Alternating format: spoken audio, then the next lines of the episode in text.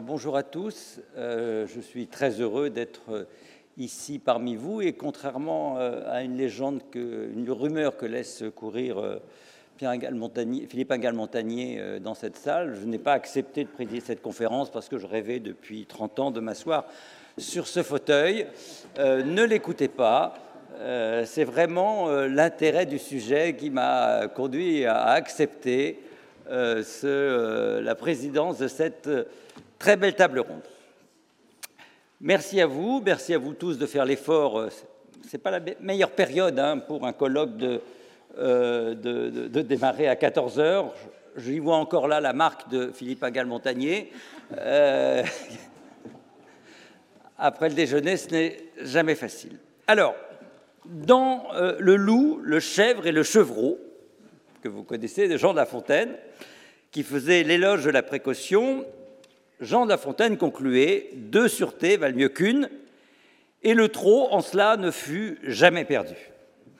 Cette sage maxime peut sans nul doute être transposée au colloque qui nous réunit aujourd'hui, la compliance, qui sous-tend l'idée de la vigilance pour éviter la réalisation du risque.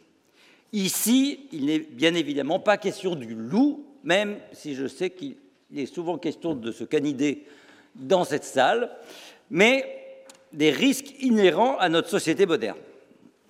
Il a déjà été relevé euh, avant moi que les États essaient d'éviter la réalisation de risques majeurs qui proviendraient du monde économique par la mise en place de normes à destination des entreprises afin qu'elles s'organisent afin que ce risque ne se réalise pas.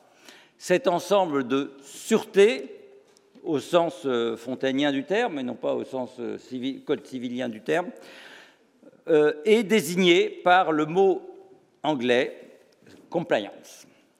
Il est d'ailleurs frappant de relever que c'est un terme de la langue de Shakespeare auquel euh, nous renvoyons pour évoquer cette nouvelle obligation de conformité que l'État fait peser sur les entreprises en les obligeant à se conformer aux normes qu'il définit.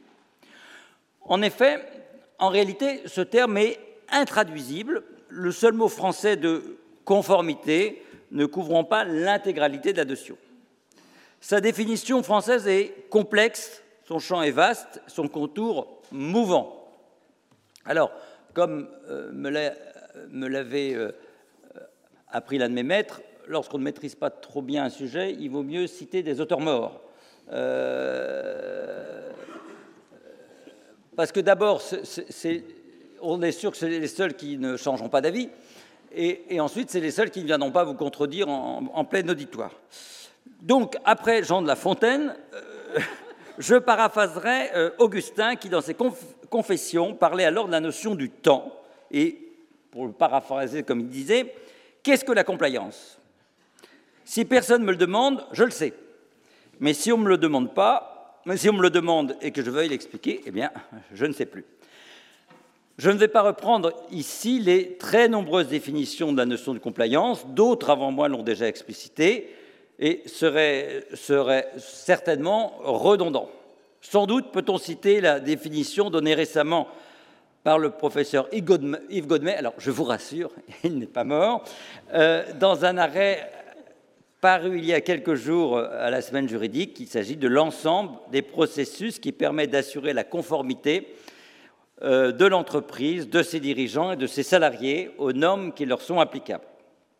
Il est toutefois utile de rappeler que le champ d'application de ce produit d'importation juridique euh, d'origine euh, américaine, mais finalement j'ai appris ce matin qu'il n'était pas d'origine si américaine que ça, mais plutôt espagnole, ce qui n'est pas totalement en contradiction, parce que bien évidemment, qui a découvert l'Amérique?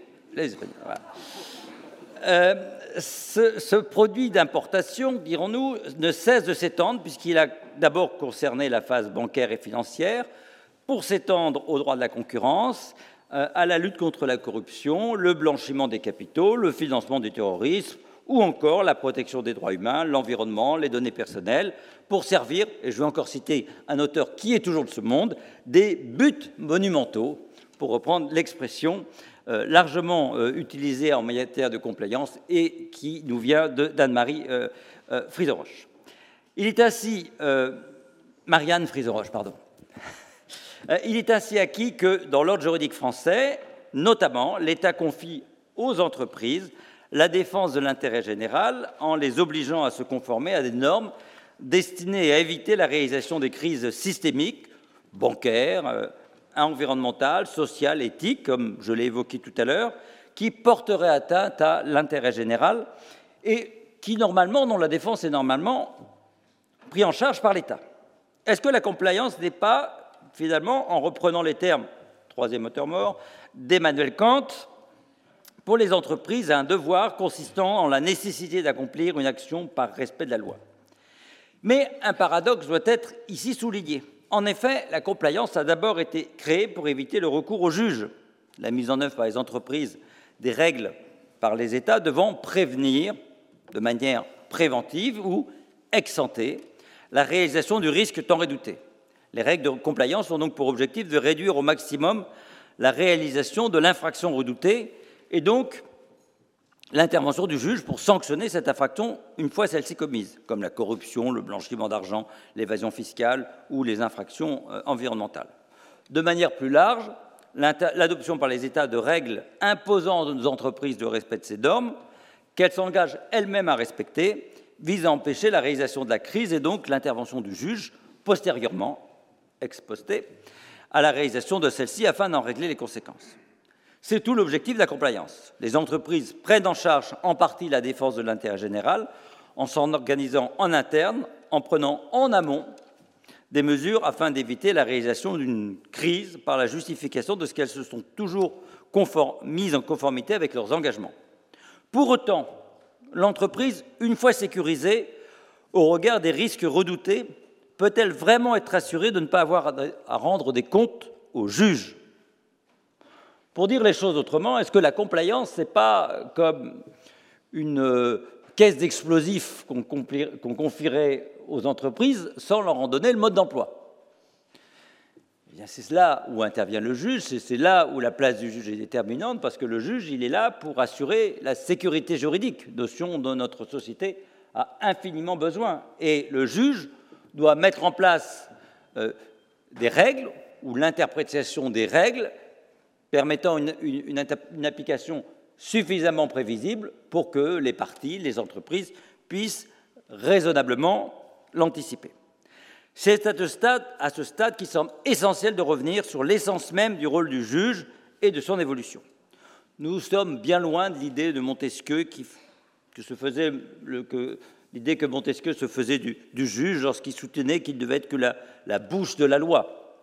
Nous savons bien que dans nos sociétés, les juges ne sont plus des sortes de, pantins euh, à, syllogisme, des machines à syllogisme, comme disait Carbonnier, quatrième auteur mort.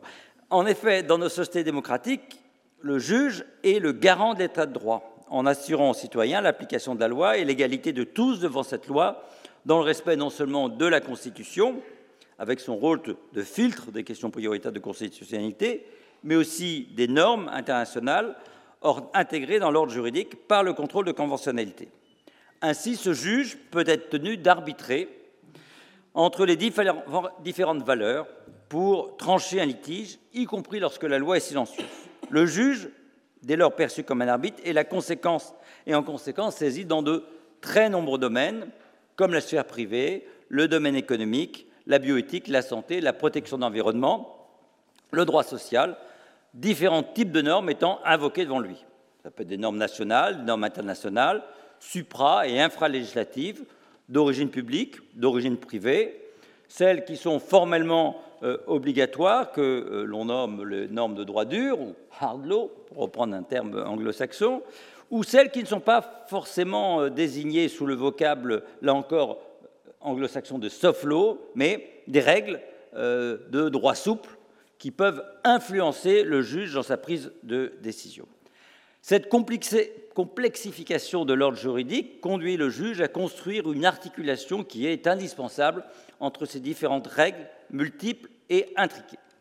Le juge est aussi un régulateur social, celui à qui il est demandé de trancher un litige dans l'hypothèse d'un désaccord d'une partie, comme entre les entreprises et leurs partenaires commerciaux, ou entre des investisseurs, des employés, des consommateurs, des associations. Or, la mise en œuvre de la conformité par une entreprise doit pouvoir être vérifiée pour contrôler sa réalité et donc son efficacité, mais elle peut aussi susciter des désaccords entre les acteurs. Tout est donc question d'équilibre dans la mise en œuvre effective par les entreprises de leur conformité aux normes qui leur sont imposées. Les entreprises qui mettent en œuvre leurs obligations de conformité sont alors sur une ligne de crête et le juge doit, à l'évidence, jouer son rôle à part entière. Il est d'ailleurs déjà saisi de ces questions. En premier lieu, du côté du versant de la crête, d'un côté du versant de la crête. La mise en œuvre des normes par les entreprises doit être effective, à, défaut de quoi elles encourent le risque de se voir contraintes de les exécuter en justice. Donc, le juge est donc là investi du pouvoir de contrôler la mise en œuvre effective par les entreprises à leurs obligations. Par exemple, le pouvoir de vigilance des entreprises invoqué, imposé aux articles L225-102-4 et 5 du Code de commerce doit éviter la réalisation des risques liés aux activités de ses filiales, y compris dans ses relations avec les sous-traitants et les fournisseurs, par l'élaboration d'une par une société mère d'un plan de vigilance pour identifier ces risques en cartographiant ceux-ci et en adoptant les mesures nécessaires qu'elle détermine elle-même afin de les prévenir. Ainsi, lorsqu'une société était mise en demeure de respecter les obligations prévues au titre de son plan de vigilance, celle-ci peut être assignée par toute personne ayant un intérêt à agir si elle n'y satisfait pas. Pour illustrer euh, cette possible mise en cause, on peut citer deux décisions rendues récemment, le, le 28 février 2023, par le délégataire du président du tribunal judiciaire de Paris, que je crois avoir vu dans la salle, euh, en référé par des associations de, protection de l'environnement qui sollicitaient la condamnation d'une société euh, qui, fort du, pétrole, distribue du pétrole et, et fait d'énergie, à établir et publier un plan de vigilance incluant dans son prochain rapport de gestion l'ensemble des mesures de vigilance prévues aux articles précités. Alors, si les demandes ont été déclarées irrecevables pour des raisons procédurales sur lesquelles euh, je, ne m'étendrai pas, euh,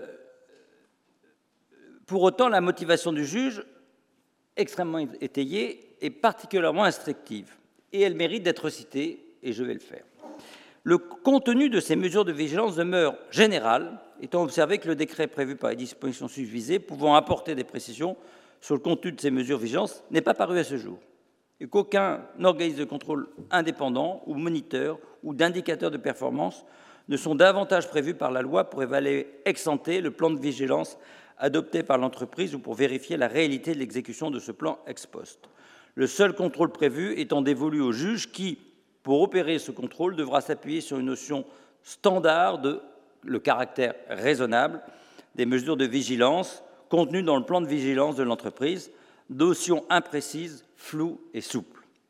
Les juges ont ainsi constaté avec certaine sévérité le flou du dispositif et le caractère particulièrement vague du caractère raisonnable au regard duquel le juge doit apprécier le flanc de vigilance, lequel laisse donc une très grande place à l'interprétation et de juge et donc ne va pas dans le sens de la sécurité juridique dont je vous parlais tout à l'heure.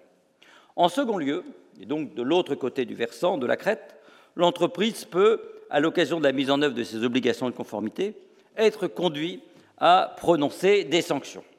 Pour illustrer cette obligation, on peut citer le dispositif mis en place par la loi du 9 décembre 2016, dite Sapin 2, laquelle oblige les entreprises d'une certaine taille à se structurer pour empêcher la corruption en leur sein par la mise en place des programmes anticorruption.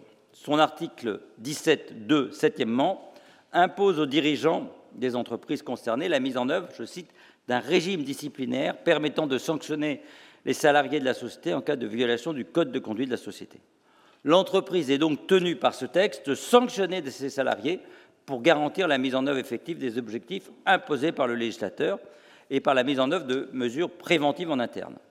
Si le non-respect par les entreprises de ces obligations peut être sanctionné par l'Agence française anticorruption, les sanctions prises par ces mêmes entreprises à l'occasion de la mise en œuvre de leurs obligations de conformité, par exemple le licenciement du salarié, qui aurait méconnu ces règles internes, pourront, elles, être contestées cette fois-ci directement devant un juge, et là il s'agira du juge prud'homal.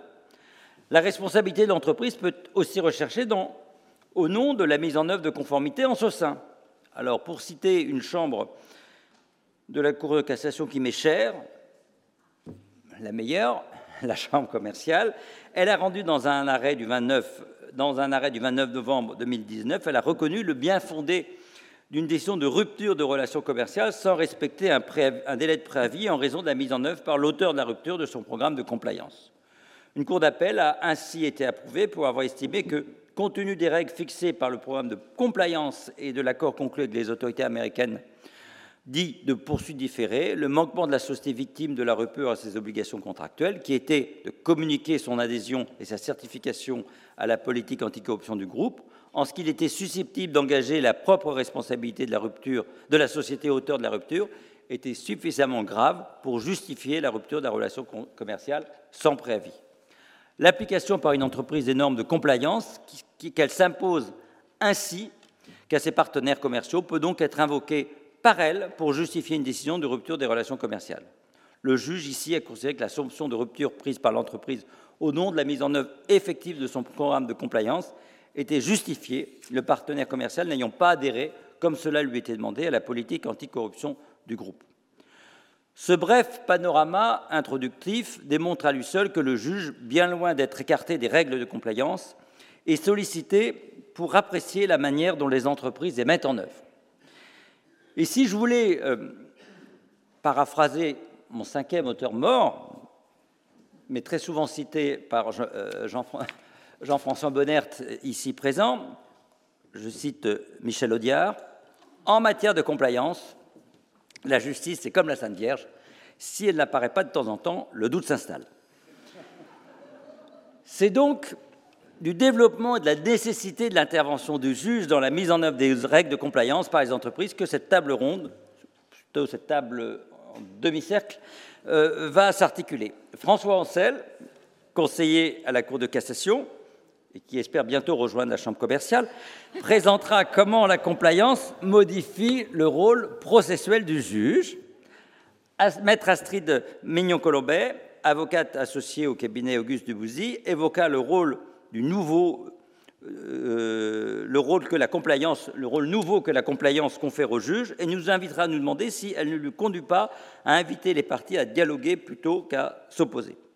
Le professeur Lucien Rapp, qui est professeur à l'université de Toulouse-Capitole, nous présentera une illustration particulière de la compliance en matière de taxinomie européenne. Et je suis heureux d'être ici car, grâce à lui, j'ai appris un nouveau mot. Et enfin, Alain Seban, conseiller d'État, se prêtera au très difficile exercice de la synthèse des travaux de cette table ronde, étant précisé que personne ne lui a communiqué son projet d'intervention avant ce moment.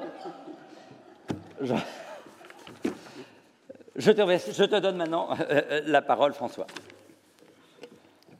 Monsieur le Président, merci. Je tiens à rectifier tout de suite pour dire que je suis très heureux à la première chambre civile de la Cour de cassation. Je tiens à remercier les organisateurs euh, de m'avoir convié, le, Conseil d'État, la Cour de cassation. Je suis très honoré de pouvoir intervenir dans, ce colloque aujourd'hui et dans cette salle que j'ai fréquentée quelques années côté commissaire du gouvernement. Donc ce sont des très bons souvenirs qui me reviennent en mémoire. Je vais citer précisément un ancien vice-président du Conseil d'État, Jean-Marc Sauvé, qui indiquait en 2016 ceci. Une chose est sûre, la compliance existe, c'est sinon une valeur, du moins une procédure ou une méthode de respect des règles qui monte en puissance. Elle se développe dans les entreprises sans que les États, au moins en leur qualité de régulateurs, n'en soient tenus à l'écart. Et je crois que l'on pourrait ajouter pas davantage sans que la justice et les juges judiciaires et administratifs ne doivent s'en désintéresser. Comme l'a indiqué le président Vincent Vigneault, à l'instant, il n'y a pas de paradoxe à vouloir envisager l'office du juge en droit de la compliance. Il suffit au demeurant de lire la loi dont on vous a parlé déjà de nombreuses fois du 27 mars 2017 sur le devoir de vigilance, pointe avancée du droit de la, compliance, comme l'a si bien euh, indiqué euh, Marianne Fridon-Roche, pour constater que le rôle du juge y est essentiel et important afin d'assurer l'exécution et la sanction du défaut d'exécution de cette obligation de vigilance qui impose, on vous l'a dit, aux entreprises d'une certaine taille d'identifier et de prévenir euh, un certain nombre de risques en matière de droits humains, droits sociaux, droits environnementaux. Toute vérité d'éviction du juge est en tout état de cause, on le sait, une gageure, et ce, en toute matière, elle se heurte à la réalité qu'il vient un moment bien où le besoin de s'en remettre au juge est inévitable. Soit parce que la mise en œuvre des outils de compliance, et notamment on pourrait penser aux clauses de contrat de compliance, est susceptible de générer donc des litiges que les parties n'ont pas su résoudre ensemble et qu'il faut s'en remettre au juge pour trancher. Soit aussi parce que le litige euh, euh, qui euh, concerne ces outils de compliance, lesquels emportent aussi des questions qui mettent en jeu des principes qui dépassent finalement le litige et les parties, et qu'il est nécessaire d'en appeler à une figure impartiale pour dire le droit et surtout l'interpréter en regard des finalités poursuivies. Comme ça a été évoqué ce matin, on peut évidemment débattre sur la question de savoir s'il faut parler d'une compliance ou du droit de la compliance. À l'échelle du juge, ce débat n'a pas réellement d'incidence. Soumettre un cas de compliance ou lui demander au juge ou lui demander d'apprécier une règle du droit de la compliance aura cette conséquence commune de produire de la jurisprudence et donc du droit de la compliance, de qui, fut-il prétorien, constitue bien du droit. Et c'est précisément pour cela que l'office du juge est important car d'une part, d'un cas de compliance non appréhendé encore par une règle de droit positif, le juge va faire émerger du droit de la compliance. D'autre part, il va aussi jouer un rôle unificateur. Si l'une des difficultés évoquées ce matin est celle du manque d'homogénéité de la compliance, une compliance, des compliances, il est un domaine où l'unité doit se faire. C'est bien celui de l'office du juge, et particulièrement son office processuel, mais aussi son office substantiel. Il s'agit là du premier défi auquel le juge doit se confronter, définir un office commun, processuel, pour traiter le droit de la compliance, idéalement commun d'ailleurs aux juges judiciaires et administratifs. Ce n'est pas une chose aisée. D'abord, en raison de la complexité de ce contentieux qui mobilise, vous l'aurez compris, souvent plusieurs branches du droit simultanément, un même contentieux pouvant soulever des questions de droit des sociétés, de droit des contrats, de droit de responsabilité civile, de droit de l'environnement ou encore de droit de la preuve. En outre, si, bien au-delà de l'objectif de respecter une masse réglementaire, on admet que le droit de la compliance est animé par cette volonté supérieure de préserver les états de danger systémique, la corruption, le blanchiment, les équilibres climatiques, etc., autant de buts qui ont été qualifiés de buts monumentaux et qui participent de l'état de droit, il faut bien admettre que repose sur le juge un poids considérable et d'emblée se pose la question de sa capacité à y répondre. Ensuite, même lorsque le législateur s'empare du sujet et crée du droit de la compliance, il ne peut que le faire à travers de notions générales qui nécessairement renvoient au juge le soin d'en préciser la portée. Et cette difficulté a été relevée lors de l'adoption de la loi du 27 mars 2017 sur le devoir de vigilance, pour laquelle de nombreuses interrogations incertitudes, et incertitudes se sont euh, soulevées, tant quant au domaine d'application de la loi que sur le contenu du plan de vigilance, et qui ont conduit à interroger le Conseil constitutionnel. Celui-ci n'a cependant pas censuré la loi en raison de son imprécision euh, ou à l'exception du mécanisme de l'amende civile, comme vous le savez. Pour le reste, c'est bien la souplesse et le caractère non contraignant qui ont au contraire conduit le Conseil constitutionnel à valider le texte en précisant, je le cite, que les dispositions selon lesquelles le plan de vigilance a vocation à être élaboré avec les parties prenantes de la société ont une portée incitative, de sorte que dans ces conditions, le législateur n'a pas méconnu l'objectif de valeur constitutionnelle, d'accessibilité et d'intelligibilité de la loi. On verra que ces termes avec et portée incitative ont eu un certain écho en jurisprudence, même si le tribunal judiciaire de Paris, euh, on le verra, s'est inquiété de l'imprécision euh, de la loi, pointant dans ces deux décisions qu'il a rendues le 28 février 2023, dont il a déjà été question dans l'affaire Total Énergie, les difficultés devant lesquelles le juge euh, était placé par la loi. Ce, ce débat, premier débat, montre la tâche, que la tâche n'est simple pour personne, ni pour le législateur, ni pour le juge, ni pour les entreprises, ni pour la société civile le droit de la compliance est une tâche qui se révèle en elle-même monumentale. Délicate, la tâche du, juge d'autant plus que, l'a compris, l'attente est forte. Les buts monumentaux que la compliance s'est fixé comme objectif de prévenir ou de favoriser sont aussi ceux euh, qui retiennent évidemment toute l'attention euh, des acteurs économiques et sociaux et de la société civile. Par exemple, en matière climatique, et le Conseil d'État en sait quelque chose, ce sont les tribunaux qui ont été saisis en premier pour obtenir du juge ce que l'action de l'État ne satisfaisait pas ou ne satisfaisait pas de manière que de manière imparfaite au regard des enjeux. Et il ne faut pas négliger, je crois, cette attente, et au contraire la prendre en considération pour ne pas décevoir une démarche consistant à s'adresser au juge pour trancher ses difficultés, c'est-à-dire accepter un débat public contradictoire comme un rempart à d'autres modes d'action qui n'offrent pas les mêmes garanties et peuvent aussi fragiliser l'état de droit.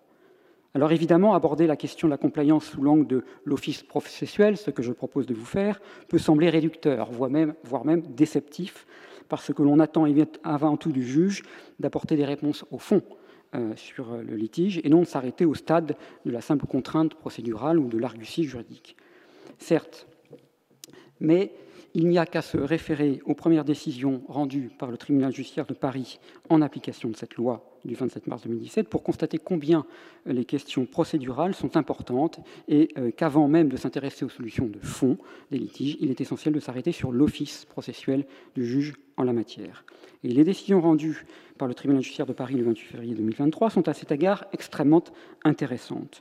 Sans qu'il soit évidemment ici question de porter une appréciation sur les solutions qui ont été retenues par ce tribunal, elles donnent des indications, il me semble, précieuses sur la démarche qui a été celle de ce tribunal et qui, bien que s'étant arrêté au stade des questions procédurales, préfigure ce que l'office du juge pourrait être pour le traitement de ces litiges et de ces enjeux dont chacun aura compris qu'ils sont systémiques et qui donc dépassent ceux du litige qui lui est soumis.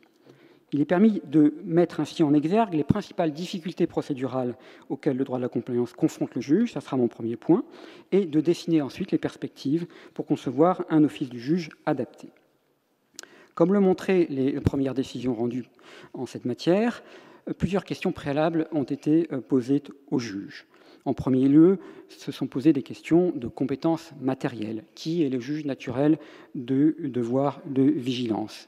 S'agit-il du juge consulaire en raison euh, de sa euh, compétence particulière en matière commerciale? S'agit-il des enjeux économiques? S'agit-il du juge judiciaire?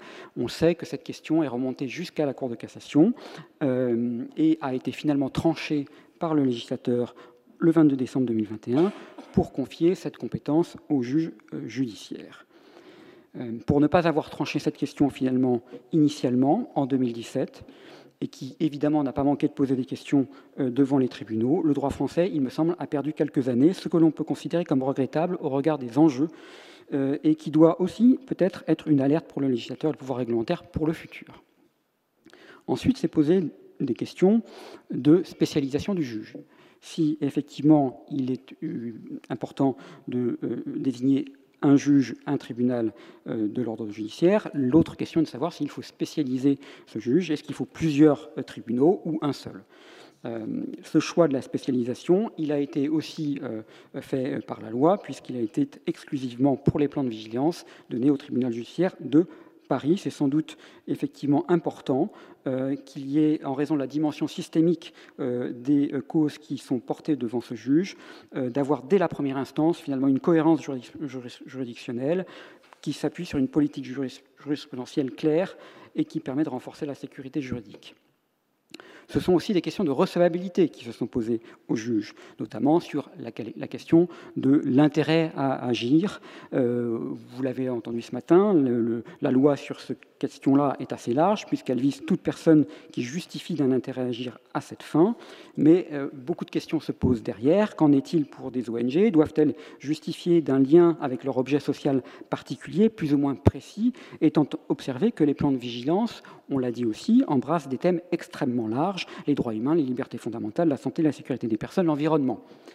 Euh, la question de recevabilité s'est aussi posée euh, en termes de qualité à agir, qualité à agir plus précisément d'ailleurs euh, des défendeurs et des sociétés mères du fait de leur activité au regard de l'activité de celle de leurs filiales des sous-traitants et de leurs fournisseurs. Alors, les décisions du tribunal tribunal judiciaire de Paris du 28 février 2023 ont fait émerger aussi une autre question, sans doute que les lecteurs de la loi n'avaient pas euh, pleinement identifiée et qui porte sur la question de la mise en demeure. Vous savez, la loi prévoit euh, qu'avant d'engager une action devant le juge, il faut adresser une mise en demeure euh, et l'entreprise concernée a un délai de trois mois euh, pour se mettre en conformité et, à défaut, la possibilité pour la, la partie demanderesse est de saisir le juge.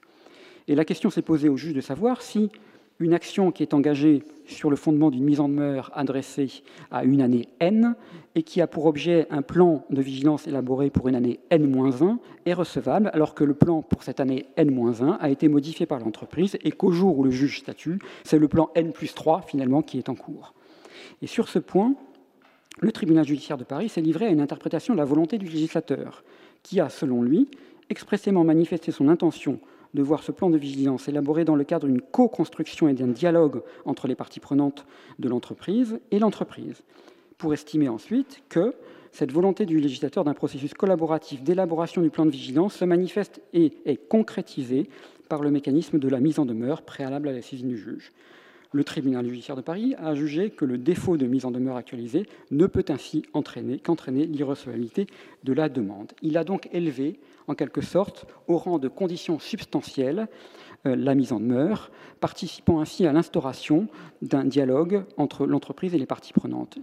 Il n'est évidemment pas ici question d'émettre un avis euh, sur cette interprétation, mais plutôt de vous montrer simplement et de constater que le tribunal a ici euh, réinterprété à la lumière du droit de la compliance et de ses finalités, cet instrument, la mise en demeure, que l'on croyait solidement ancré dans le droit civil le plus classique, on va dire, qui cantonne en général cet instrument, cet acte, à un objectif visant à constater l'inexécution d'une obligation avant l'engagement de poursuite. Et le juge aussi est confronté par le droit de la compliance à des questions liées à son pouvoir juridictionnel. La loi de 2017 a en effet envisagé la possibilité, au regard de l'urgence potentielle des sujets, de saisir le juge des référés aussi bien que le juge du fond.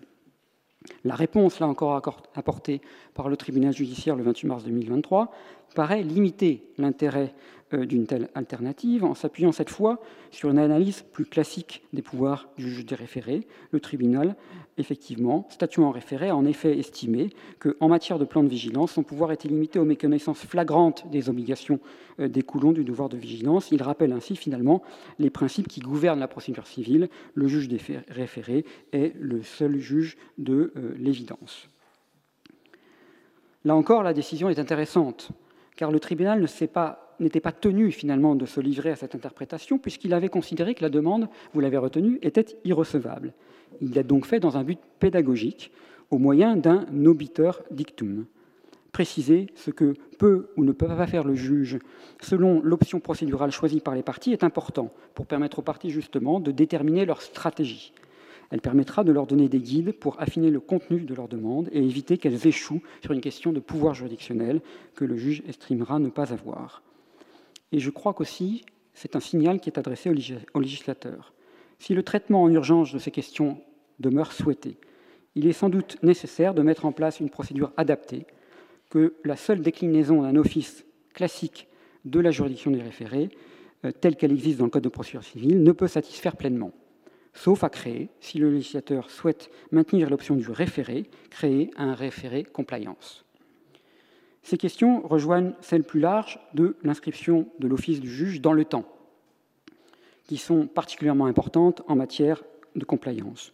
Le juge est plus habitué à porter une appréciation sur une situation juridique passée que de devoir apprécier des dommages dont les causes peuvent être avérées aujourd'hui, mais qui ne produiront leurs effets que dans plusieurs années. Or, le droit de la compliance est un droit de l'anticipation, on l'a dit euh, déjà, et c'est sans doute euh, il doit amener, euh, pour cette raison, euh, le juge à n'être pas seulement un juge du constat, mais à devenir aussi le juge d'une trajectoire. Le Conseil d'État a apporté des éléments de réponse dans l'affaire Grande Sainte, et ce encore récemment, dont les juges judiciaires d'ailleurs pourraient s'inspirer, puisque cette question est particulièrement prégnante en matière de plan de vigilance, qui porte sur des risques évidemment évolutifs.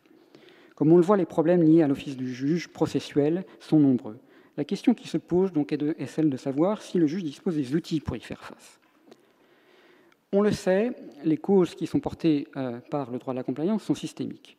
Cette seule considération justifie en soi une modification de l'horizon du juge, mais suppose qu'il en dispose aussi des outils ou qu'il s'en donne les moyens pour pouvoir dessiner les contours d'un office adapté.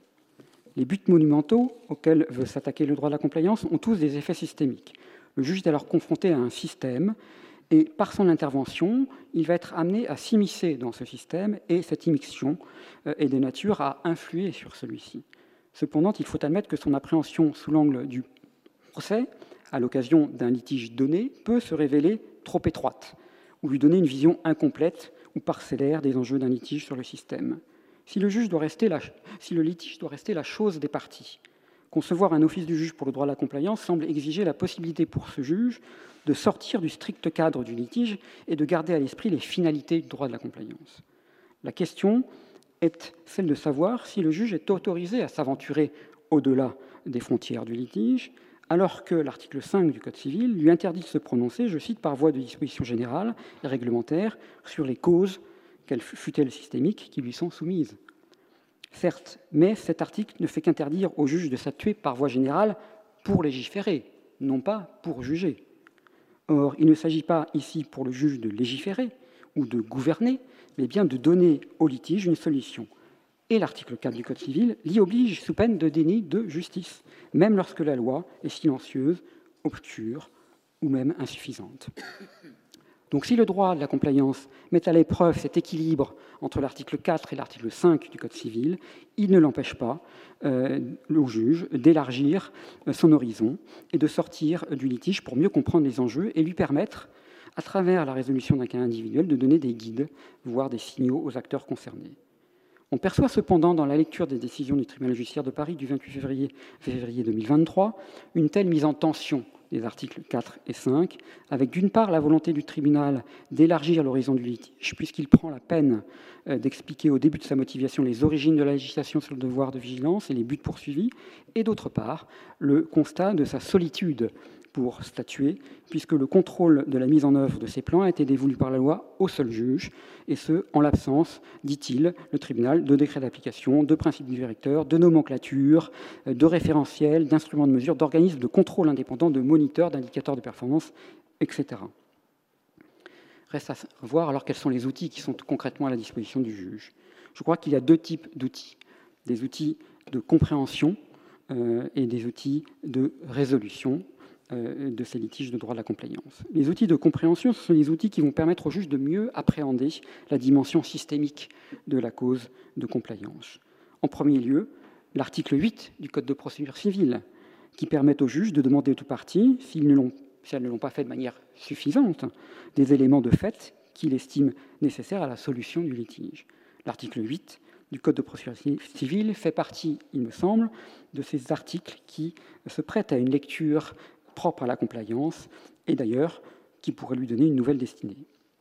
La procédure d'avis également, par laquelle le juge du fond peut solliciter l'avis de la Cour de cassation lorsqu'il est confronté à une question de droit nouvelle présentant une difficulté sérieuse et se posant dans de nombreux litiges, pourrait être aussi un outil précieux pour mieux appréhender un droit de la compliance émergent. Elle paraît d'autant plus, cette procédure d'avis adaptée, que l'une des conditions de recevabilité de celle-ci est la récurrence de la question.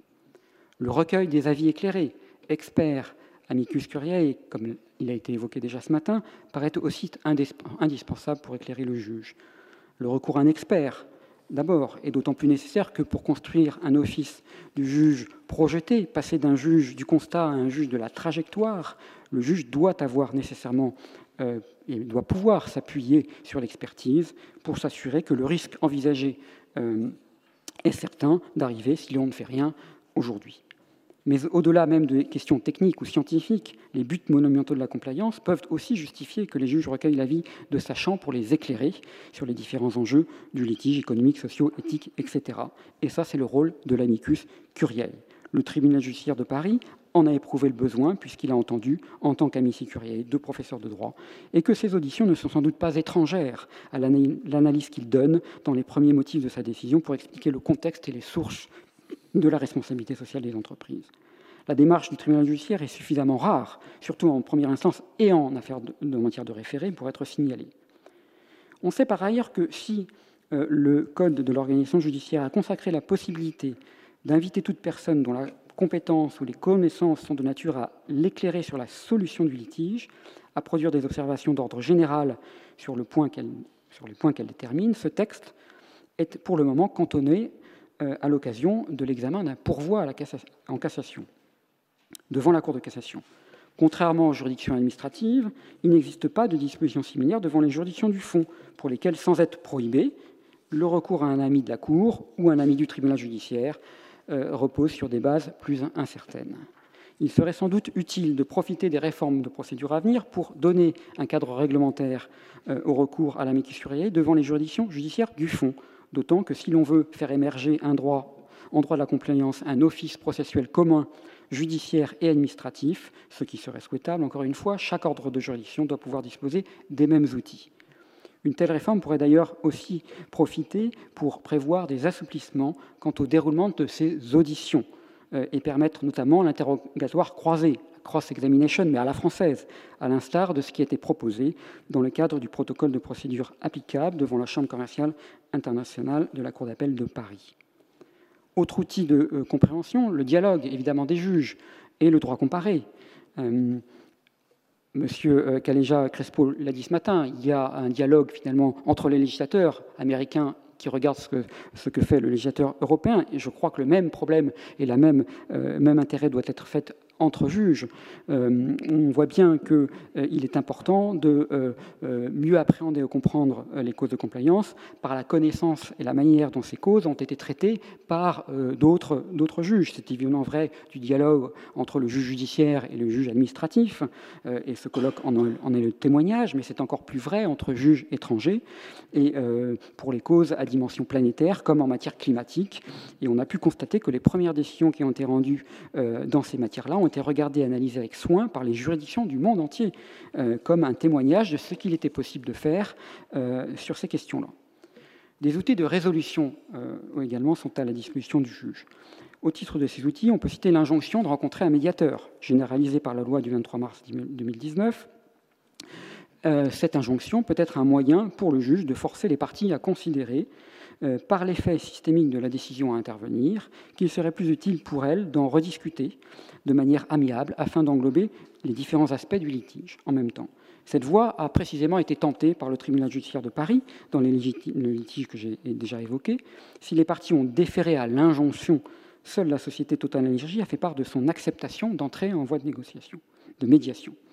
Peut-être ont-elles considéré qu'il était trop tôt euh, alors que le contentieux est, émergent, on l'a bien compris, et qu'il pose de multiples questions euh, encore à trancher. Cela traduit sans doute euh, le fait que les parties prenantes sont davantage dans le besoin de réponses juridiques avant d'envisager une solution négociée. C'est peut-être pourquoi la phase de, judiciarisation est en pleine croissance. La convention de hum, procédure participative est à cet égard aussi peut-être un instrument qui pourrait être très utile, puisqu'elle permet aux parties assistés de leur avocat, devraient conjointement à un accord pour mettre un terme à un différend qui les oppose ou à la mise en état de leur litige. Les parties ont dans ce cas la possibilité de renoncer expressément à se prévaloir de toute fin de non-recevoir, de toute exception de procédure. En matière de plan de vigilance, les parties pourraient bien être avisées de mettre en œuvre un tel outil qui pose les bases d'un droit processuel ex ante et qui permet de satisfaire à la fois celles qui sont favorables aux solutions négociées et celles qui souhaitent éviter les choses trappes procédurales. Enfin, la motivation des décisions de justice. Alors dire que la décision de justice est un outil de résolution du litige, vous allez me dire, cela va de soi. Mais il y a manière et manière de le faire, et les débats nourris, notamment à la Cour de cassation sur la motivation enrichie, en sont le témoignage. Au regard de l'attente des euh, praticiens, des acteurs économiques, dans la mise en œuvre du droit à la compliance et des incertitudes qui entourent les premières années de l'application de la loi de 2017, il est essentiel que le juge puisse, abordant les cas qui lui sont soumis, apporter un soin particulier dans les réponses apportées par une motivation enrichie et en explicitant le sens de sa décision, le cas échéant en se référant à des précédents pour mieux expliquer les raisons pour lesquelles il y a lieu de faire évoluer la jurisprudence. Alors je terminerai juste pour évoquer les quelques lignes directrices de cet office du juge adapté que ces éléments me permettent de dégager. Il tente à établir que le traitement de ce contentieux exige du juge qu'il modifie l'horizon de son office et qu'il intègre des considérations à la fois méthodologiques, d'utilité, de soutenabilité et d'efficacité dans son raisonnement. L'office jurisprudentiel méthodologique doit lui permettre de construire une politique jurisprudentielle. Cet office est essentiel et c'est peut-être le plus important. Il y a une attente réelle de la pratique, je l'ai dit, elle est d'autant plus forte qu'elle a pour objet toute une série de normes internalisées par les entreprises, qu'elles ont mises en place pour éviter les sanctions ou euh, pour mettre en œuvre une obligation d'agir imposée par la loi. Or, ces entreprises sont donc particulièrement en attente de savoir euh, si ce qu'elles ont mis en place répond à cette attente, et si ce n'est pas le cas, pour quelles raisons, afin de les rectifier. Au-delà de la méthode, le droit de la compliance paraît devoir modifier aussi ou mobiliser un office jurisprudentiel téléologique. Cela a déjà été dit, le droit de la compliance poursuit certaines finalités et le juge ne veut pas s'en abstraire et doit sans doute, interprétant les textes qui lui sont soumis, s'en inspirer euh, pour une cohérence à sa réponse. C'est enfin encore un office de soutenabilité qui doit être mobilisé par le juge. Si la loi de 2017 a été adoptée, c'est bien parce qu'il a été considéré que les entreprises concernées par leur taille et leur poids économique, étaient les mieux placés pour agir concrètement et prévenir des risques systémiques. Il y a cette idée de soutenabilité qui est présente dans la loi et qui doit, semble-t-il, aussi imprégner l'office du juge dans sa réponse. Et enfin, un office jurisprudentiel d'efficacité pourrait devoir être mobilisé par le juge de la compliance. Pour la plupart des situations, le juge va devoir appliquer ou se référer à des règles issues de différentes branches du droit droit des sociétés, de la responsabilité, du droit du contrat, droit de l'environnement, etc. Cette transversalité fait la richesse du droit de la compliance et permet d'ailleurs aussi au juge de puiser dans ce corpus des méthodes d'interprétation. Mais il devra aussi sans doute les interpréter à la lumière des enjeux et des finalités de la compliance, et peut-être qu'une interprétation in favorem en faveur de l'efficacité du dispositif euh, pourrait devoir être mobilisée. Ainsi, confronté à un cas de compliance, le juge ne peut-il il me semble, se contenter de, dérouler un office processuel classique?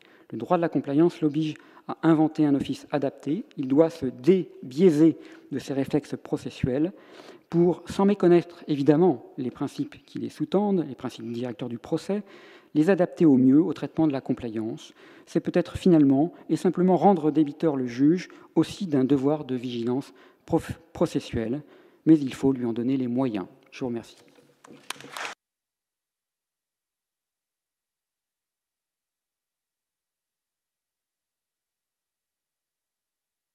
Merci François. Tu as vu à la hauteur des applaudissements que tu as particulièrement bien réussi ton examen d'aptitude euh, aux fonctions d'accès à la chambre commerciale. Euh, ce qu'on peut retenir de ton intervention, c'est que le droit de la compliance va conférer un, rôle central au juge et en tant qu'ancien juge des référés, euh, on, va retrouver cet office du juge qui va être créatif. Autrement dit, c'est dans le droit de la compliance, c'est le processus juridictionnel qui peut être de nature normative au sens euh, substantiel du terme. Autrement dit, ce sera parfois l'action qui précédera euh, le fond et, non l'inverse. Alors, comme tu l'as très bien dit, même si l'article 5 du Code civil nous interdit en principe au juge de dégager des, des, règles de fond, je me souviens de mes quand j'étais en première année de droit, j'avais le matin un professeur de droit privé qui me disait La jurisprudence n'est pas une source de droit. Et l'après-midi, j'avais mon cours de droit administratif, ce qui paraît, parfois paraissait un peu euh, dissonant. Hein. Et, je regardais les écritures et ce qui est marqué, j'ai pas remarqué que vous ayez inscrit euh, au fronton de cette salle l'article 5 du Code civil.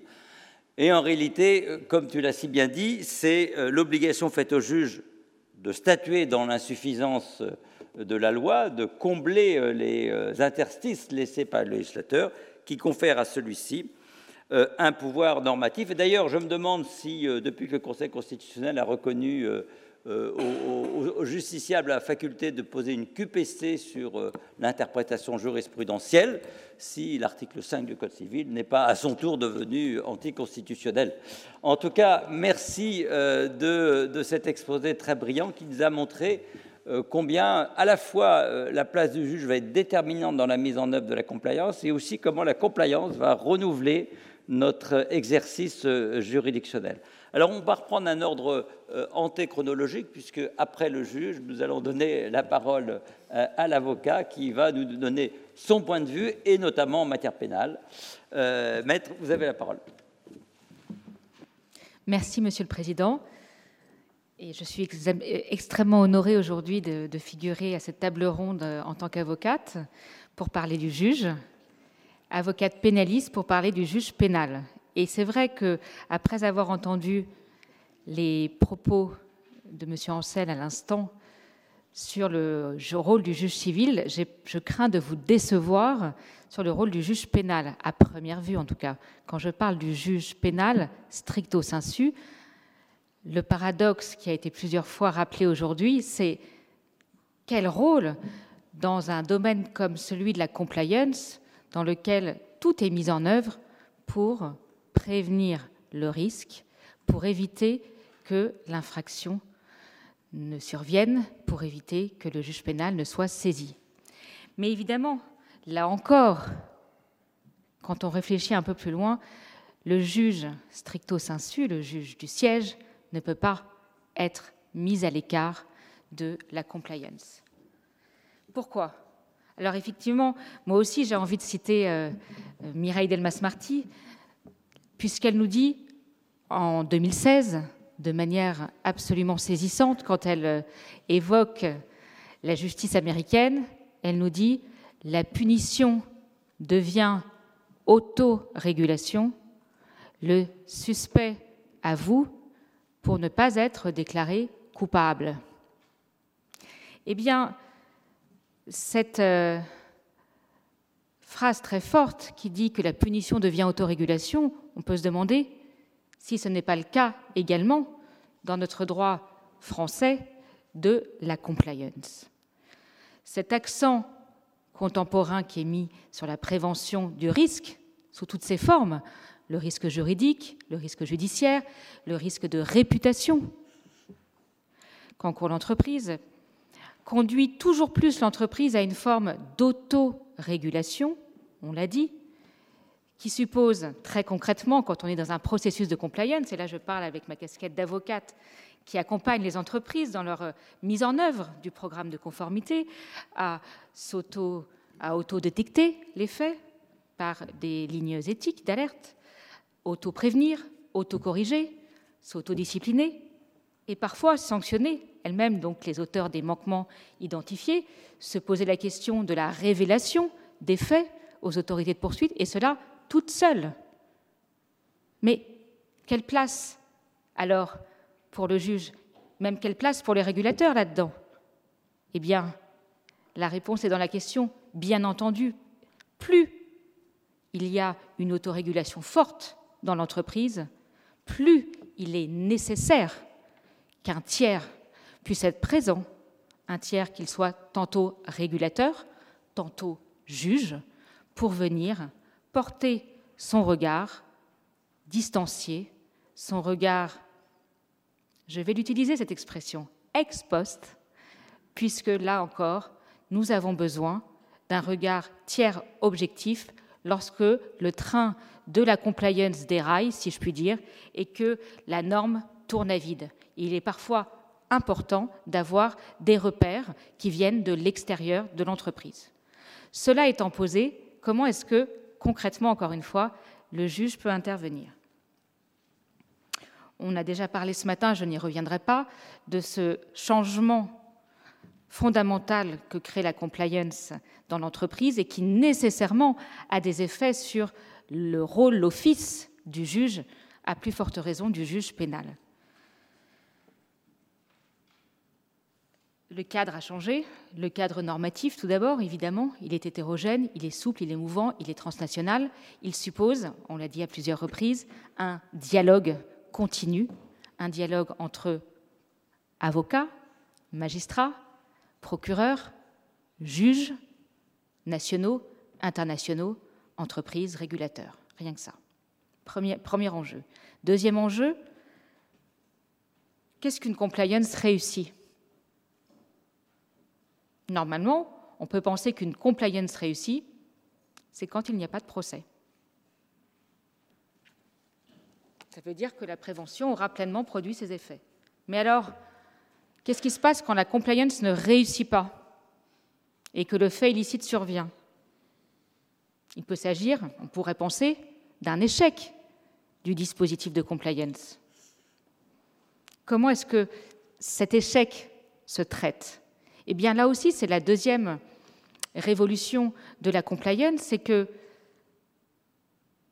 l'échec de la compliance, si je puis dire, et la survenance du fait illicite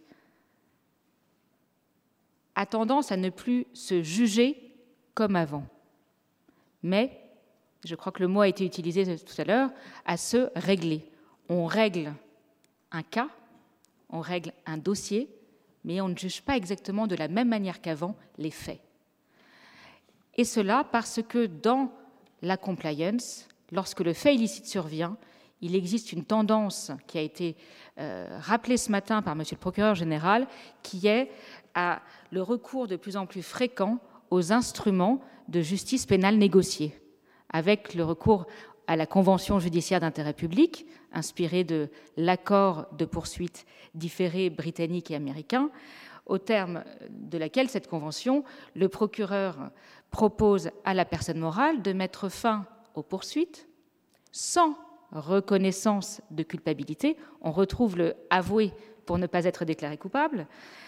Euh, pour mettre fin à des poursuites euh, en matière d'atteinte à la probité, de fraude fiscale, de blanchiment ou plus récemment d'atteinte à l'environnement. Et, moyennant le versement d'une amende d'intérêt public, et euh, c'est ça qui nous intéresse ici, l'accomplissement d'un programme de mise en conformité ou d'obligation de remise en état. Ces instruments de justice pénale négociée euh, ne signent pas la fin du procès pénal non plus, mais c'est une tendance qui montre la transformation profonde du rôle du juge du siège lorsqu'il intervient une fois que les faits sont réglés au moyen d'une convention. Quel rôle pour le juge qui vient valider une convention judiciaire d'intérêt public ou homologuer une convention, euh, enfin une procédure de plaider coupable? Ce qui est certain, c'est que dans cet office du juge, il existe une place de plus en plus importante pour le dialogue. On l'a évoqué, ce dialogue, à l'occasion de la décision du juge des référés commentée tout à l'heure, cette mise en demeure qui conduit, euh, qui invite à un dialogue obligatoire, je crois, entre euh, la personne morale euh, et les parties prenantes, eh bien ici, ce qui est certain, c'est que dans ce dispositif nouveau de compliance et de justice négociée, le dialogue a une place centrale. La question, c'est que le dialogue a une place centrale pour l'instant entre la personne morale ou physique, le cas échéant, mais plutôt morale pour les CGIP, et le procureur. Mais quelle est la place du dialogue entre la personne morale et le juge? Ou entre le procureur et le juge? Ce sont ces questions-là qui ne sont pas aujourd'hui euh, toujours posées, et c'est cela que je trouve très intéressant dans l'organisation de ce colloque, c'est de se poser la question du rôle du juge du siège. Je vais tenter d'y répondre en deux temps. Première partie, ex ante, pour reprendre le vocabulaire incontournable de la compliance, ex ante, donc avant le fait illicite. Quel est le rôle du juge pénal? Il est limité. Il est limité. Et heureusement, mais nous allons voir qu'il existe une tendance à transformer là aussi le rôle du juge pénal en tant que juge de la surveillance. Première partie. Deuxième partie, ex post. Quel rôle pour le juge? Ex post, lorsque l'acte illicite est réputé comique, il existe une infraction pénale et qu'elle est de nature économique, financière, fiscale ou environnementale, il existe une tendance. 39 CGIP aujourd'hui, 39 conventions judiciaires d'intérêt public ont été validées depuis 2016 dans ces domaines-là un tiers à peu près en matière d'atteinte à la probité, un peu moins d'un tiers en matière de fraude fiscale, à peu près un tiers en matière environnementale. Dans ce cas-là, quel est le rôle du juge qui survient après que les faits ont été discutés entre le procureur la personne morale C'est le, le, rôle du juge de la validation et nous verrons qu'il y a de la place pour un rôle substantiel du juge de la validation et Dernière question, quel est le rôle du juge lorsqu'il apprécie, dans le cadre d'un procès, c'est-à-dire soit que la CGIP n'a pas été euh, choisie, soit qu'elle n'est pas validée, quel est le rôle du juge du siège, appelé à juger les faits commis. Et là, nous retrouvons l'office substantiel. Quelle est la part de la compliance, de la prise en compte des obligations de conformité pour apprécier le fait illicite? Est-ce que j'apprécie tout seul l'acte ou est-ce que j'apprécie l'acte dans son environnement de compliance en prenant en compte ce que l'entreprise a mis en œuvre pour prévenir l'acte ou ce que l'entreprise a mis en place après l'acte pour éviter sa réitération? Et ce sera cela l'enjeu pour le juge pénal confronté à des faits dans un cadre de compliance. Donc le premier temps, l'ex je vais être plus rapide, mais néanmoins, je trouve que c'est extrêmement intéressant de se poser la question du rôle préventif du juge pénal. On a vu tout à l'heure le juge des référés. Eh bien, le juge pénal, à chaque fois, pour chaque projet de loi qui a été euh, discuté, qu'il s'agisse de euh, la loi Sapin 2 ou bien de la loi sur le devoir de vigilance, eh bien, a été envisagé dans les travaux parlementaires un rôle du juge pénal, ou bien un rôle de la responsabilité pénale. Est-ce qu'on n'envisagerait pas une sanction pénale du défaut de prévention? Est-ce qu'il n'y aurait pas une obligation générale de prévention de moyens qui pourrait faire l'objet d'une sanction pénale? Nous le savons, la loi Sapin 2 a répondu non. Ce n'est pas possible, ce n'est pas notre tendance. Avant l'acte, il n'y a rien, il n'y a pas de responsabilité pénale, puisqu'il n'y a pas d'infraction pénale en tant que telle, ni du seul défaut de prévention. C'est la réponse en droit français. C'est la même chose s'agissant de la loi sur le devoir de vigilance. La question a été posée de la responsabilité pénale ou civile. Un temps, il a été envisagé en 2013, avant euh, la mise en œuvre de la loi de 2017 sur le devoir de vigilance, que euh, on puisse euh, étendre peut-être le champ de la responsabilité pénale en matière de délinquance intentionnelle, qu'on envisage que l'article 121.3 du Code pénal consacre une obligation non pas seulement de diligence normale en matière d'homicide et de, blessures involontaires, mais également en matière de défaut de vigilance. Là aussi, ces tentatives ont été écartées. Mais ce qui est intéressant, et c'est là où la prospective montre que les choses vont peut-être évoluer dans un temps futur, c'est cette récente proposition de directive du Parlement européen et du Conseil relative à la lutte contre la corruption du 3 mai 2003 qui contient dans son article 16.2 une disposition que j'ai lue rapidement, mais qui, me semble apparemment révolutionnaire, puisqu'elle inviterait les États membres à prendre les mesures nécessaires pour que les personnes morales puissent être tenues pour responsables lorsque le défaut de surveillance de la part d'une personne a rendu possible la commission de l'infraction pénale au sein de l'entreprise, d'une personne au sein de l'entreprise. Lorsque le défaut de surveillance a rendu possible la commission d'une infraction par une personne au sein de l'entreprise. Je ne sais pas exactement encore ce que cela signifie, mais pourrait-on imaginer que le défaut de surveillance puisse être considéré comme établi lorsque la personne morale n'aurait pas mis en œuvre un programme de conformité suffisant? Et dans ce cas, nous serions peut-être dans une réflexion autour de ce qui a déjà été mis en œuvre en droit britannique par le UK Bribery Act de 2010, qui est l'infraction du failure to prevent ou le défaut de prévention de la corruption, mais cette fois-ci non pas tout seul.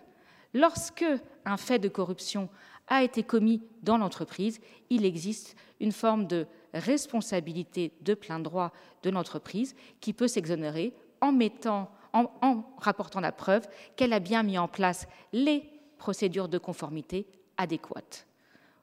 Voyez que le sujet est en pleine évolution et même si aujourd'hui, délégué l'ATA, on ne peut pas dire qu'en droit français, ex ante, il existe un rôle du juge pénal en matière de défaut de prévention stricto sensu, il y a actuellement des réflexions pour essayer de créer un rôle en matière de défaut de surveillance. Mais le terrain naturel de l'Office du juge pénal, naturellement, c'est ex post. Lorsque le fait illicite est commis. Et évidemment, ce qui est euh, le cœur, je pense, de la, de la révolution de la compliance en matière pénale, c'est le fait que l'essor de la compliance, des normes, des procédures, invite le juge répressif à prendre en compte non plus seulement uniquement l'acte qui a été commis, l'acte illicite, mais surtout le comportement tout entier de la personne mise en cause. Cela, nous y étions habitués dans les procès en matière, de, encore une fois, d'homicide ou de blessure involontaire. On regarde quelles sont les diligences normales qui ont été accomplies. Ou pas. Et on a un standard de diligence normale. Ici, la question qui se poserait, c'est est-ce que l'accomplissement d'un programme de conformité, comme disent les Américains, robuste, voire exemplaire, très perfectionné, permet d'atténuer la sanction, voire de considérer qu'il n'y a plus de responsabilité pénale qui peut être mise en cause, puisque le fait est tellement résiduel qu'il n'est plus susceptible de faire l'objet d'une sanction pénale. C'est une tendance, là aussi, de la politique américaine qui a tendance à euh, prononcer des abandons de poursuite, des declinations, lorsque la, euh, la démarche de conformité de l'entreprise a été, je crois que le dernier mot c'est exceptionnel, puisqu'à chaque fois on monte d'un cran. Avant c'était exemplaire et maintenant c'est exceptionnel. Eh bien, ce qui est intéressant pour ce qui nous concerne aujourd'hui, c'est de voir que pour la justice pénale négociée, nous avons d'ores et déjà un rôle du juge du siège qui est prévu par notre code de procédure pénale, qui est un rôle euh, relativement intéressant à étudier dans le détail.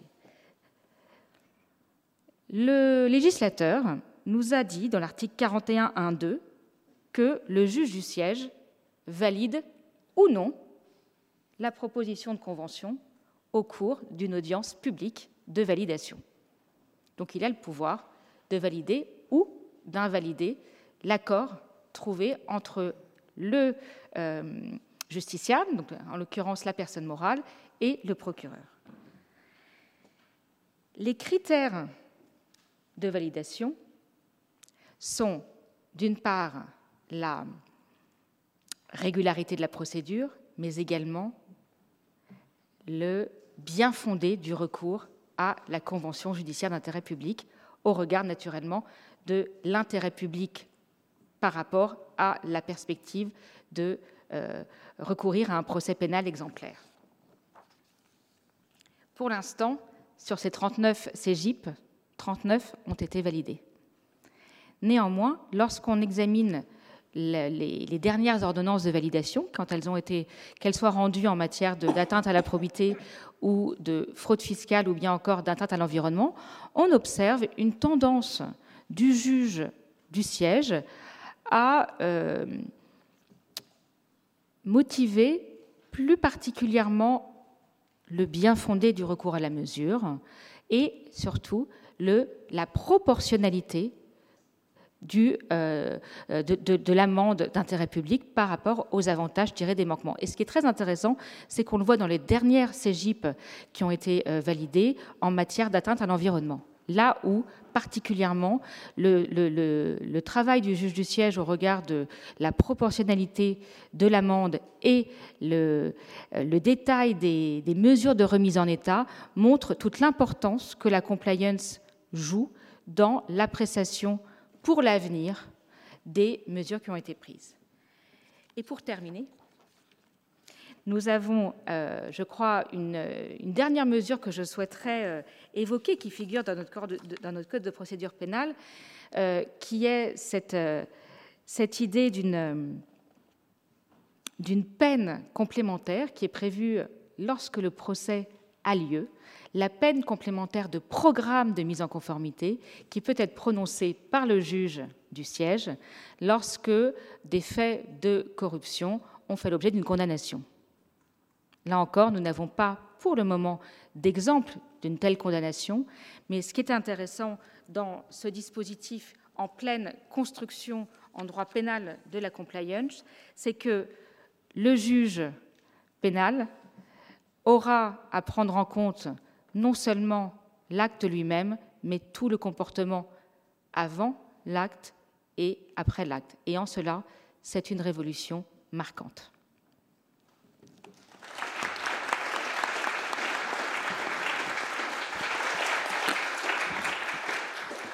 Merci pour ce, très bel exposé qui, euh, nous laisse entrevoir des évolutions puissantes et profondes euh, du, rôle du juge pénal. Mais je, me demande parfois si euh, elles ne sont pas un peu dangereuses, si elles ne vont pas conduire à, entraîner une confusion des, rôles qui conduirait à, parfois à porter atteinte au, droit de la défense. Après le, droit à la non-incrimination, est-ce que ne viendrait pas l'obligation de coopération euh, avec les, autorités de poursuite? C'est une vraie question qui va se poser aussi à, l'avocat et au juge gardien des libertés individuelles. Et la mise en œuvre du droit de la compliance, me semble-t-il, à vous entendre, doit aussi nous conduire à veiller à, ne pas porter atteinte au principe de la responsabilité pénale du fait personnel, parce qu'on voit que ça peut euh, s'étendre au-delà, et au principe de légalité des peines et des délits. Merci. Nous allons passer à notre troisième intervention. Euh, le professeur Rapp va alors, nous parler d'un sujet euh, très, une illustration dans un domaine particulier qui est celui de la taxinomie européenne. Et je le remercie de m'avoir déjà permis d'apprendre un nouveau mot de la langue française. Nous vous écoutons, monsieur le professeur. Bien, merci, monsieur le président. Euh, vous savez que les banquiers centraux sont très attentifs à leur prise de parole publique, euh, à la différence des professeurs d'université. Et euh, ils savent mieux que quiconque qu'une formule maladroite peut avoir, des incidences malheureuses sur les cours boursiers, peut provoquer même une, un cataclysme financier. Et l'on rapporte que l'un des anciens présidents de la Fed, toujours en vie, mais que je ne citerai pas pour ne pas avoir d'ennui, avait l'habitude de conclure ses conférences de presse de la manière suivante Mesdames et messieurs les journalistes, si vous avez tout compris de ce que je viens de vous exposer pendant plus de deux heures, de la manière la plus explicite possible, c'est que je me suis mal exprimé. Eh bien, je vais essayer de suivre ce conseil euh, du banquier central américain et faire en sorte que, tout en m'exprimant de la manière la plus explicite possible, j'ai le sentiment, en vous quittant, que vous avez tout compris de ce que je vous ai dit et que finalement, un, élément d'illusion de, subsiste euh, sur cette notion qui est la taxinomie européenne. Alors vous la présentez, c'est tout simplement euh, essayer de faire une étude de cas, et une étude de cas prospective à la manière de celle que l'on propose dans les écoles de commerce, et, notamment à HEC Paris, euh, une école qui m'est chère. Euh, je parlerai de taxinomie, peut-être êtes-vous plus familier avec le mot taxonomie, qui est en réalité le mot anglais, mais j'ai cru comprendre depuis ce matin que l'anglais, le français étaient relativement indifférents, que compliance valait conformité, euh, nous avons là quelque chose qui est effectivement un acquis de notre journée. Je vais vous parler du rôle du juge, bien évidemment, et essayer de le faire euh, de manière euh, aussi explicite que possible, une fois de plus. Mais je vais surtout vous parler de l'office du juge. Et l'office du juge inclut tout à la fois une réflexion sur la place du juge et sur ses techniques de contrôle. il y a là quelque chose qui peut être tout à fait utile. Et je vais le faire dans un contexte dont vous avez compris depuis ce matin qu'il est un contexte mouvant, qui bouge en permanence. Et je crois pouvoir dire à cette heure que nous entrons dans le troisième âge, et, les exposés qui précèdent l'ont montré mieux que je ne pouvais l'espérer, nous, nous entrons dans le troisième âge de la compliance. Il y a d'abord eu, et il y a toujours, la compliance normative, cette assurance qualité que l'on décrivait ce matin à juste titre, et qui garantit, certifie la conformité du comportement d'une entreprise, par exemple, par rapport à la multiplicité des règles qui lui sont applicables. Et quand je dis multiplicité, je devrais aussi insister sur la diversité de ces règles, diversité d'origine, d'objets, et également sur le fait que ces règles sont de moins en moins juridiques, se sont considérablement déjuridicisées au cours des dernières années. Nous avons vécu et nous vivons encore euh, les temps de la compliance préventive, celle qui vise à prévenir les risques qui surviennent. Et vous savez que l'une des caractéristiques de la vie économique dans laquelle nous euh, vivons, nous, évoluons, c'est précisément la multiplication de ces risques. Et pas simplement la multiplication de leur nombre, euh, mais aussi le fait que ces risques sont de moins en moins assurables. Vivre dans un monde de risques avec de magnifiques compagnies d'assurance ne pose aucun problème. Vivre dans un monde de risques dont les risques ne sont plus assurables invite les entreprises à prendre très au sérieux euh, la façon dont elles peuvent les prémunir.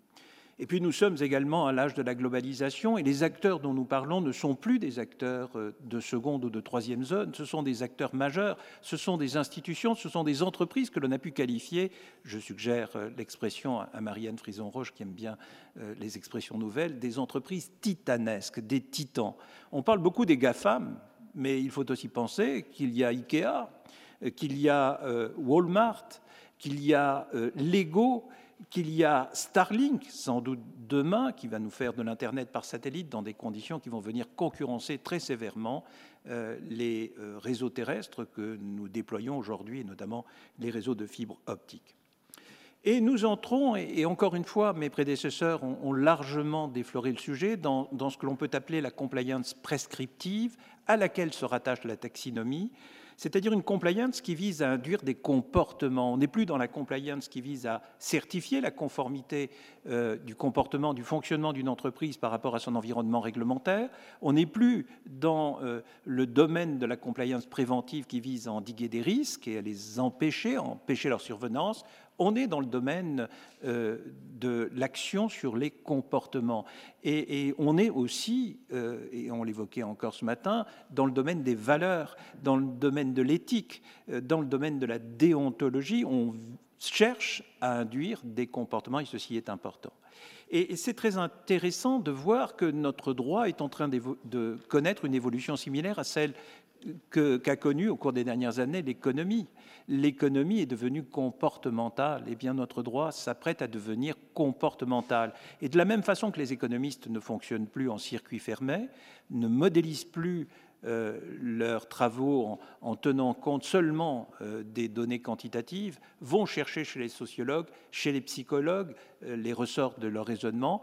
Il n'est pas exclu que demain nous ayons à intégrer ces dimensions pour apprécier, eh bien, par exemple, la commission ou les conditions de commission d'une infraction du type de celle qu'évoquait euh, euh, mon prédécesseur, ma prédécesseur devrais-je dire, euh, à juste titre, cette failure to prevent, qui est effectivement l'un des obstacles vers lesquels les entreprises se dirigent. Alors pour résoudre euh, l'ensemble de ces problématiques, je vous propose d'évoquer très brièvement, je m'empresse de vous le dire, avec juste à chaque fois un transparent ou deux, euh, quatre questions qui paraissent importantes, qui vont vous permettre de mieux comprendre le sens de ma démonstration. Qu'est-ce que c'est que cette taxonomie européenne? Taxinomie doit-on dire en français? Et que je vais qualifier de verte parce que cela fera référence au contexte dans lequel elle se déploie. En quoi la taxinomie verte est-elle un dispositif de conformité? Quelle est la place du juge euh, dans un dispositif de conformité comme celui de la taxinomie verte et comment adapter euh, les techniques de contrôle juridictionnel à la taxinomie euh, verte?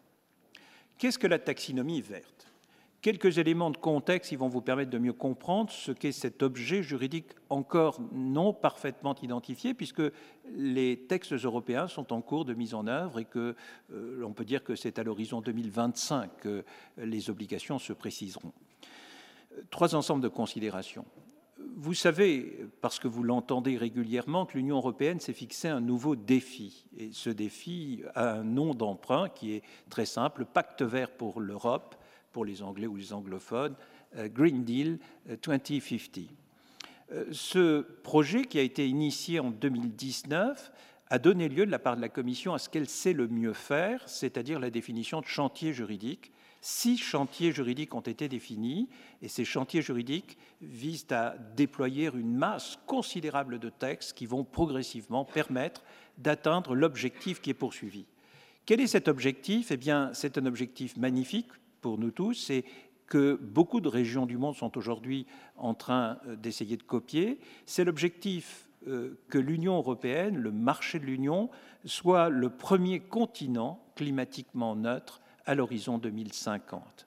Ce n'est pas un, fait de naïveté, c'est au contraire un, fait d'intelligence majeure sur lequel euh, j'aurai un grand plaisir à, vous livrer quelques réflexions personnelles, mais je vous demande de me croire sur euh, mesure à ce stade-là.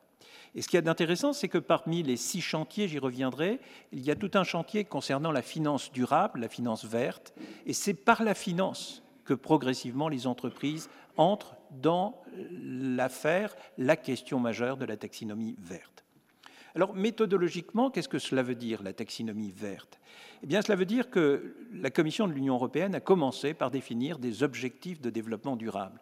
Vous savez que cette expression objectif de développement durable que l'on doit à l'Organisation des Nations Unies est une expression qui n'a pas de correspondant euh, explicite. Euh, on parle des ODD, euh, on en désigne quelques-uns, mais on est incapable de donner une définition claire de ce que sont les objectifs de développement durable. Eh bien, l'Union européenne s'est efforcée de clarifier cette notion et elle a défini, pour ce qui nous concerne, nous Européens, sept objectifs environnementaux qui sont parfaitement explicités dans les textes européens auxquels je ferai référence. Ensuite, l'Union européenne a cartographié l'espace industriel européen et elle le cartographie à travers trois critères essentiels. Les entreprises qui contribuent de manière substantielle à la réalisation d'un des objectifs environnementaux que l'Union européenne a définis, les entreprises qui n'y portent pas atteinte de manière euh, déterminante, et troisième catégorie, les, entreprises qui sont en conformité avec un minimum d'exigences environnementales. Vous voyez à quel point on rentre dans euh, cette cartographie. À partir de là, on a pu identifier ce qu'on appelle des entreprises éligibles. Et il faut se familiariser avec cette expression parce que c'est l'expression que nous utiliserons très vraisemblablement dans les années qui viennent. Entreprises éligibles, qu'est-ce que cela veut dire? Bien, ce sont des entreprises qui sont généralement réputées émissives, euh, fortement émissives euh, de carbone, et euh, dont on va essayer d'infléchir les comportements. Évidemment, on ne peut pas s'adresser à toutes les entreprises en même temps et, d'une manière brutale. Donc, dans un premier temps, on a fixé des seuils de chiffre d'affaires et des seuils d'effectifs, exactement comme on l'a fait dans les deux règlements que l'on évoquait tout à l'heure, euh, le DMA et le DSE. 11 000 entreprises sont visées par euh, euh, cet examen exploratoire. En quatrième lieu, on a et on est en train de définir euh, des instruments de mesure, on quantifie en quelque sorte euh, euh, l'effort que font ces entreprises émissives dans le sens du projet de l'Union européenne de devenir en 2050 une zone économiquement et carboniquement neutre, climatiquement neutre, doit-on dire, et ces instruments de mesure sont très tangibles, ce sont des indicateurs comptables, ce sont des parts de chiffre d'affaires affectées à l'amélioration des processus, ce sont des parts de, CAPEX, c'est-à-dire de dépenses d'investissement, ce sont des parts d'OPEX au sens de dépenses de fonctionnement. Et enfin, au bout de cet examen, on aura une nouvelle classification, et là encore, les mots doivent être retenus. On pourra distinguer des entreprises qui sont alignés et des entreprises qui ne sont pas alignées et que l'on va sanctionner naturellement du fait de leur non-alignement. Entreprises éligibles, entreprises alignées, l'objectif c'est d'ajuster ces deux concepts et d'avoir des entreprises éligibles qui sont toutes alignées à l'horizon 2050. Comment va-t-on aligner? Eh bien Avec une obligation simple, et c'est ainsi qu'elle est formulée dans le titre des textes européens, obligation d'information. Et cette obligation d'information, c'est l'obligation de publier euh, des rapports extra-financiers. Ce n'est pas une nouveauté en Europe, mais c'est une nouveauté du point de vue du développement durable. Deux ensembles de, textes servent de toile de fond à, ces opérations, des directives et des règlements. Euh, pour ce qui est des directives, eh bien, il y a la directive, la grande directive 4 qui date de 2013 et qui est la directive qui introduit justement cette notion de rapport extra-financier à côté des rapports qui sont effectivement, euh, j'ai oublié d'actionner. Malheureusement, ça ne marche pas, mais c'est pas grave. Euh, des euh, directives, deux directives, une directive de 2013 qui est en fait la directive qui euh, impose l'obligation aux entreprises de publier, merci beaucoup, des rapports extra-financiers. Et depuis 2002, depuis le 14 décembre 2022, pardon, une directive qui est la directive qui introduit parmi les informations extra-financières que doivent publier les entreprises, des considérations liées au développement durable. Euh, cette directive est effectivement, vous le voyez, très récente, 14 décembre 2022. On est en train de la mettre en œuvre. Et puis à côté, il y a des règlements qu'on appelle les règlements taxi ou taxonomie, euh, qui sont des règlements du 18 juin 2020 et, des règlements d'application, des règlements délégués euh, du 6 euh, juin 2021 et du 9 mars 2022. Vous voyez que nous avons affaire à un arsenal de textes qui est effectivement tout à fait nouveau. Vous pouvez actionner, s'il vous plaît. Deuxième question, en quoi cette taxinomie verte est un dispositif de conformité, de compliance, si vous le préférez? Euh, diapositive suivante. Euh, eh bien, pour mieux le saisir, il faut bien comprendre la différence qui est en train de se produire entre deux systèmes de règles. Nous sommes à la jonction de deux civilisations, de deux ensembles de considérations juridiques qui vont transformer assez profondément notre approche des euh, questions et des institutions. Euh, nous étions et nous sommes encore dans un dispositif normatif. Et un dispositif normatif est généralement un dispositif centralisé. Essayons de le décrire simplement. Les Anglais utilisent une expression qui est tout à fait explicite. Ils disent c'est un dispositif de command and control. Qu'est-ce que cela veut dire concrètement? Eh bien, ce dispositif repose sur trois éléments une norme juridique, qui est une norme législative ou réglementaire, c'est un acte qui crée des droits, fait naître des obligations, qui modifie l'ordonnancement juridique et qui ne soulève pas généralement de difficultés en ce qui concerne sa normativité. La normativité des règles euh, s'est étendue progressivement au cours des dernières années, mais on sait grosso modo aujourd'hui faire la différence entre un acte normatif et un acte non normatif. Cet acte normatif est assorti, en règle générale, d'un régime de sanctions. Et ce régime de sanctions est un régime de sanctions à la fois juridique et juridictionnel, nous allons y revenir, qui implique effectivement une, obligation de résultat. Une porte en matière pénale est généralement ouverte ou fermée, elle n'est pas entr'ouverte, il n'y a pas des demi-infractions ou des quarts d'infraction, on peut simplement tenir compte de circonstances et notamment tenir compte de circonstances atténuantes. Et dans ce système, le juge a un rôle central, évidemment. Il porte son appréciation souveraine, il pondère euh, la sanction en tenant compte des circonstances. Il utilise d'ailleurs une technique sur laquelle je reviendrai dans un tout petit moment, qui est la technique de la proportionnalité, ce grand principe, ce fameux principe de proportionnalité, la proportionnalité de la riposte par rapport à l'attaque, la proportionnalité euh, de la pension par rapport euh, aux ressources de l'époux euh, qui a manqué à ses obligations ou qui accepte effectivement de compenser la différence de situation financière. Cette notion de proportionnalité est effectivement très importante et sous-jacente à la compliance. le juge se prononce en tenant compte de la double fonction de la sanction qu'il est appelé à, déterminer euh, sa fonction réparatrice, sa fonction euh, exemplaire, euh, et nous sommes dans un système qui est généralement légicentré, puisque nous avons des normes juridiques, la norme est la référence, et le juge applique la norme. Il n'est pas là pour exprimer, exposer, développer lui-même ces normes, il l'interprète, et ce qui constitue déjà une fonction essentielle. Dans ce système dont nous mesurons les avantages, nous voyons bien aussi naître un certain nombre de fissures et nous voyons apparaître un certain nombre de difficultés. Elles sont liées aux conditions de l'efficacité du système. Premièrement, pour qu'il fonctionne, ce système, il faut qu'une règle soit applicable. Et l'applicabilité de la règle nous renvoie à, la question, euh, évidemment, euh, euh, des territoires confrontés à la, à la problématique plus générale de la globalisation. Il faut conclure. Déjà? Bien sûr. À, notre rapporteur et Bien sûr, mais je, viens après deux longs, trois longs exposés, mais, mais je vais conclure évidemment. Euh, il y a euh, évidemment la, nécessité que la règle soit claire, soit de bonne qualité, et il y a le fait que la règle soit effective et qu'elle puisse s'appliquer dans toute l'étendue de, ces éléments. Alors, le système de la euh, compliance prescriptive. Je voudrais juste vous donner, euh, prendre deux, trois minutes si vous en êtes d'accord, mais guère plus, je vous garantis, euh, pour vous exposer à l'opposé le système dans lequel s'insère la taxinomie européenne. la norme n'est plus juridique, elle est comportementale. et lire les directives européennes auxquelles je faisais référence, c'est découvrir quelque chose qui est tout à fait curieux. c'est au fond le passage du droit euh, à l'à peu près. On, y parle d'obligation de vigilance raisonnable, on parle de devoir et non plus d'obligation de vigilance.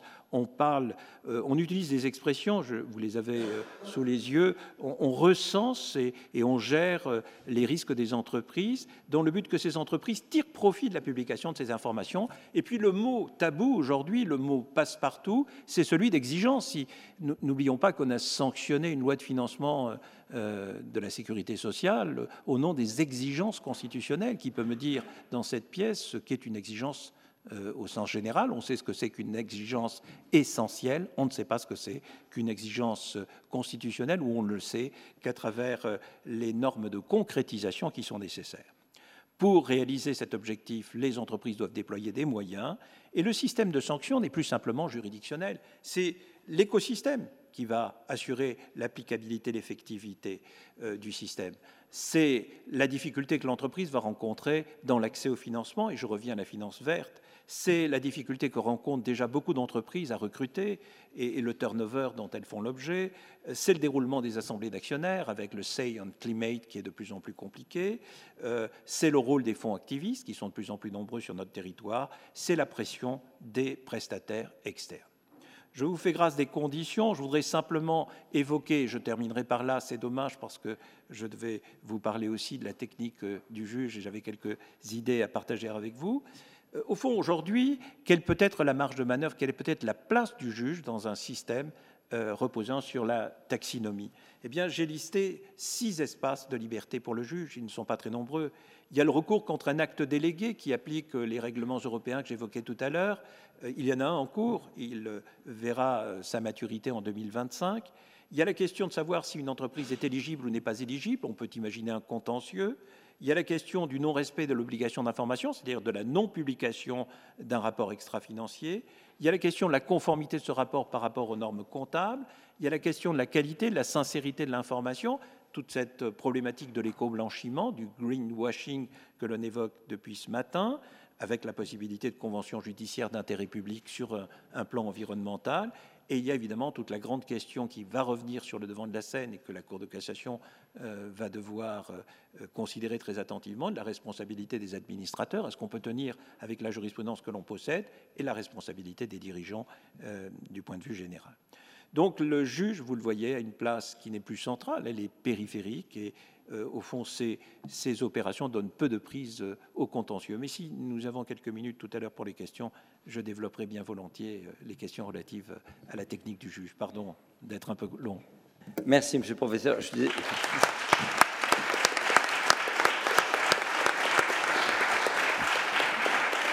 Je suis vraiment désolé de devoir jouer ce rôle un peu ingrat de, maître des horloges. J'en suis navré, mais nous avons des contraintes horaires. Et euh, sans plus tarder, je vais donner la parole à notre rapporteur qui va accomplir l'exploit de faire une synthèse de nos travaux en euh, neuf minutes.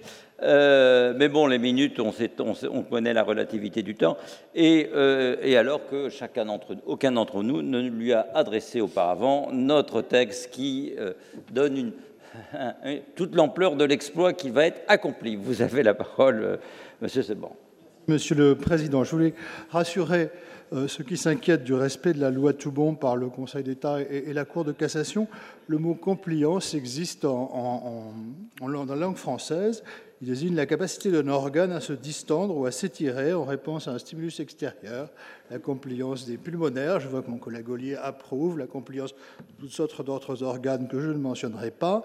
Et donc je prononcerai, si vous le permettez, euh, compliance à la française, convaincu que euh, c'est à l'acception du, terme dans lequel nous l'entendons lors de cette rencontre euh, ne tardera pas à euh, être reconnue par les lexicographes de notre langue. La compliance, donc, alors qu'elle est en plein développement avec la mise au point de, pratiques, de techniques, de processus qui sont censés permettre, si tout se passe bien, d'éviter le, rapport au juge, d'éviter le recours au juge, on aurait pu satisfaire que nos deux cours suprêmes se bordent en quelque sorte au constat qui a fait l'objet euh, de la très riche première table ronde. Euh, je crois pourtant que les rencontres auxquelles nous participons ont un objet plus vaste, plus ambitieux, comme le démontre euh, cette table ronde qui vient de, s'achever. Et euh, en interrogeant d'emblée le rôle du juge dans un phénomène qui vise à l'éviter, il s'agit, je crois, au-delà de, de l'apparent paradoxe qu'on a souvent relevé, de se livrer à un exercice qui, pour une part au moins, revêt un caractère véritablement prospectif. Je crois que l'intervention de, François Molin euh, en était la parfaite illustration.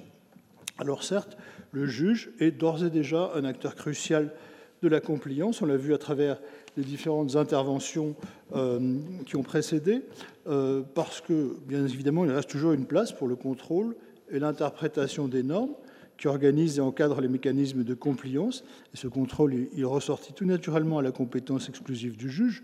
Euh, on pense bien sûr au contrôle des actes de droit souple effectués par le Conseil d'État. Didier Tabuteau l'a évoqué euh, depuis les arrêts d'Assemblée de 2016, Fervesta et, et Numéricable.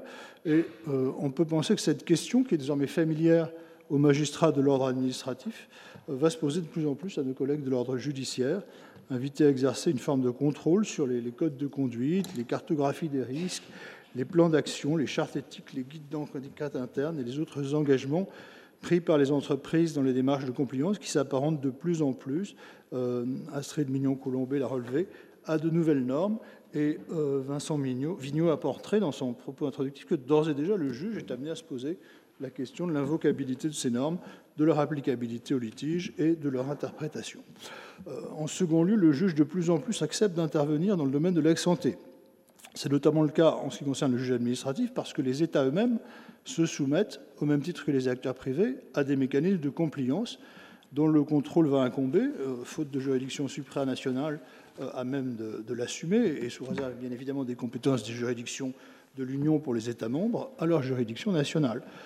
Les décisions du Conseil d'État dans les affaires communes de Grande-Sainte de 2020-2021 et tout récemment 10 mai 2023 relatives aux engagements de réduction des émissions de gaz à effet de serre dans le cadre de la Côte de Paris sur le climat illustrent à la fois ce rôle qui est à la fois nouveau, mais qui mobilise des, raisonnements juridiques assez classiques, en somme, ce qui explique que nous nous trouvions face à des décisions de sous-section de chambres réunies euh, et, non d'une formation supérieure, et des modalités du droit administratif qui sont bien connues, le recours pour excès de pouvoir, euh, l'exécution des décisions de justice, l'invocabilité des normes internationales, et aussi, selon un mode de raisonnement qui, est, aussi également assez classique, l'interprétation d'une loi nationale à la lumière de l'accord international qu'elle introduit dans le droit interne.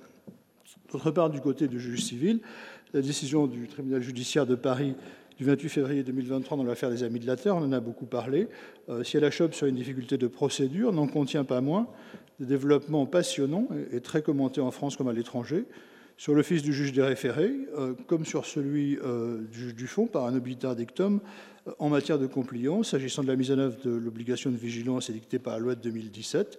Elle montre comment le prétoire de la juridiction civile s'ouvre à des acteurs issus de la société civile et faisant valoir des intérêts systémiques. Je crois que la compliance, elle met aussi les juges au défi. Euh, au défi de revisiter un certain nombre de principes et de repenser un certain nombre de procédures. Euh, d'abord parce qu'elle met fréquemment en jeu des échelles de normes qui se caractérisent euh, non pas par leur hauteur, comme la hiérarchie des normes traditionnelles, mais par leur caractère plus ou moins contraignant, mais aussi des échelles de mesure qu'on pourrait presque qualifier de chauve-souris, dont elles empruntent des caractères à la réparation, au droit de la responsabilité, mais aussi à la sanction, qu'elle soit civile, administrative ou pénale. Et la compliance vient ainsi perturber, voire brouiller des catégories juridiques qu'on croyait immuables euh, et des domaines contentieux qui semblaient quasiment étanches les uns par rapport aux autres. Euh, les juridictions commencent tout juste à appréhender, de manière nécessairement pragmatique et au gré des contentieux dont elles sont saisies, l'ampleur des revisitations conceptuelles auxquelles la compliance nous convie de la sorte. Ainsi, la décision du Conseil constitutionnel de 2017 sur le devoir de vigilance a illustré combien la compliance lorsqu'elle débouche sur la nécessité de sanctionner, peut se trouver en délicatesse avec le principe de l'égalité des délits et des peines. Et, cette aporie euh, peut nous inviter à regarder, par exemple, en direction des procédures devant l'ARCOM, euh, la première infraction donnant lieu à une mise en demeure qui précise la règle méconnue permettant ainsi à la seconde infraction d'être sanctionnée sans méconnaître le principe de l'égalité des délits et des peines. C'est le Conseil constitutionnel qui avait imposé euh, ce mécanisme dans sa décision de 89. Il a été beaucoup critiqué à l'époque. Peut-être est-il temps de le reconsidérer. Euh, Roch Olivier Mestre en sait davantage que moi sur la question. Euh, la notion de buts monumentaux, en deuxième lieu, qui donne son sens et sa portée aux obligations de compliance, a été dégagée en 2016 par Marianne Frison-Roche. Vincent Vignot y a assisté. Elle est désormais très largement reçue. C'est d'ailleurs, je crois, l'un des enseignements de ce colloque, puisque euh, quasiment chaque intervention y a fait référence, chère Marianne. Euh, la contemplation des buts monumentaux est ainsi centrale dans les décisions rendues par le Conseil d'État dans le contentieux commune de Grande-Sainte. Comme elle tend à le devenir, Marie-Astrid euh, Mignon-Colombet nous l'a montré, en droit pénal, dans la procédure de validation des conventions judiciaires d'intérêt public, ainsi qu'en droit civil, comme l'illustre, j'y reviens, en termes particulièrement frappants, le jugement ami de la terre. L'irruption des, buts monumentaux dans des consensus civils ou pénaux est probablement assez neuve. Elle est peut-être plus aisée à appréhender en droit administratif. Lucien Rapp a fait référence au contrôle de proportionnalité des mesures de police mis en œuvre depuis l'arrêt euh, Benjamin 1933 par le Conseil d'État. Cette référence à la police administrative, que, Didier Tabuteau a d'ailleurs reliée à la compliance euh, via la régulation, me semble offrir un point d'appui euh, intéressant peut-être pour appréhender la compliance, dans la mesure où, comme la compliance, la police se définit par ses buts, à savoir, euh, en l'espèce, des buts monumentaux de la police municipale, le triptyque sûreté, sécurité, salubrité publique. Je n'insiste pas. La technique du contrôle de proportionnel va toutefois, avec la compliance, prendre une ampleur considérable, toucher à des questions qui peuvent être ardues, souvent controversées sur le plan scientifique comme sur le plan politique, placé face à des choix systémiques à la portée majeure, et en définitive sommé de prendre la pleine mesure d'enjeux immenses qui semblent parfois planer bien au-dessus ou bien au-delà euh, du cadre traditionnellement bien délimité d'un procès ou d'un prétoire, avec cette difficulté supplémentaire qu'il faudra pour le juge aborder son office dans une perspective non plus statique mais dynamique, ou comme l'a dit euh, François Ancel, amener le juge à n'être pas seulement un juge du constat, et à devenir aussi le juge d'une trajectoire. Et enfin, sur le plan processuel, l'intervention de François Ancel a montré, après la décision amie de les défis auxquels la compliance place des dispositifs procéduraux qui n'ont pas été pensés pour elle, et notamment la procédure de référé, défi tout aussi aigu, me disais-je en vous écoutant, euh, pour les référés administratifs. Il est certain, euh, François Ancel l'a dit, que le droit processuel offre un espace privilégié pour envisager une prise en compte unifiée des démarches de compliance en même temps que des outils dont il faut réfléchir à l'adaptation.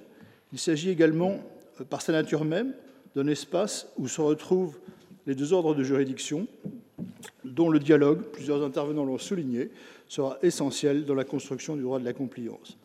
Ce dialogue des juges, entre juges administratifs et judiciaires, mais aussi entre juges nationaux et juges communautaires au pluriel, entre juges français et juges étrangers, s'est noué dès l'émergence de la compliance dans le paysage juridique euh, face à des approches très nouvelles, les juges se sont spontanément intéressés à ce qui a pu être fait chez nos voisins.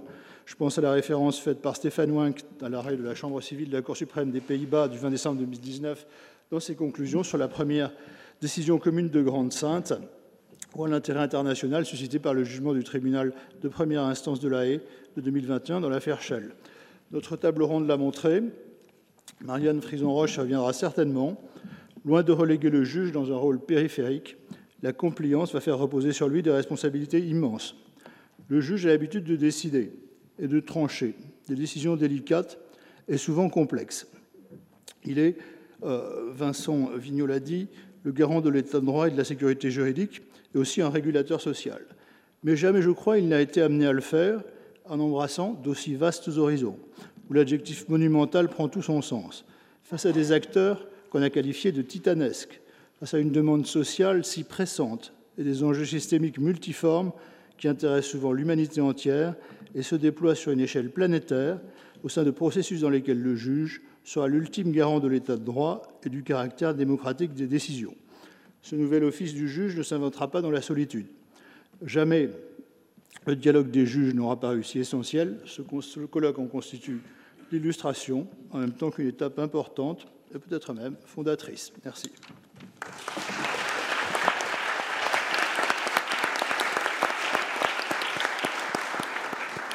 Merci beaucoup d'avoir accompli cet exploit de faire une synthèse complète euh, dans le temps imparti. Est-ce que, Monsieur le Président Champy, qui doit me succéder, vous nous accordez quelques minutes s'il y a des questions dans la salle? Monsieur le Président Vigneault, vous avez l'air de tellement apprécier d'être à ce siège que je vous accorde volontiers quelques minutes supplémentaires.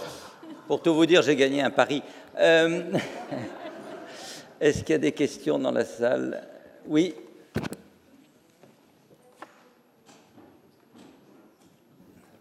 Parfait. Euh, bonjour, j'aurais une question pour Maître Astrid Mignon-Colombé. Euh, vous évoquez beaucoup les conventions judiciaires d'intérêt public et j'aurais aimé savoir si dans les 39, euh, il y en aurait une qui concernerait le droit pénal de la protection des données personnelles, parce que vous avez cité de nombreux domaines, mais pas ce sujet, et je serais très intéressée à l'idée de savoir. Pas encore. D'accord. Non, non, c'est pas. Euh, la convention judiciaire d'intérêt public a un domaine limité euh, par le texte de l'article 41, 2 et 3 du Code de procédure pénale, mais ne couvre pas euh, pour l'instant le, droit des données personnelles. Merci. Encore une question, dernière question. Ah, bon.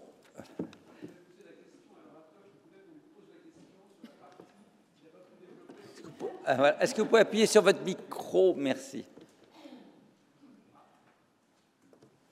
Pardon. Moi, je voulais poser la question à l'orateur, je crois que vous m'avez compris, euh, qui demandait une question pour qu'on lui pose la question sur ce qu'il n'a pas pu développer. Excellent. Euh, merci. On, réglera après nos comptes euh, à la sortie de l'audience. Bien. Euh, oui, non, ce que je voulais rapidement vous expliquer, c'est que effectivement, l'une des, des, méthodes du juge, euh, lorsqu'il est confronté à une question de compliance, repose pour l'essentiel sur ce principe de proportionnalité. Simplement, ce principe de proportionnalité est en train d'évoluer. Et le grand danger euh, du juge, et il va très rapidement s'en rendre compte, c'est qu'il va glisser du contrôle de proportionnalité, qui est un contrôle classique. On évoquait euh, Alain Seban rappelait effectivement l'arrêt Benjamin euh, du mois de juin 2000, pardon, 1933. Ce principe de proportionnalité est, en quelque sorte matriciel dans notre système de droit public.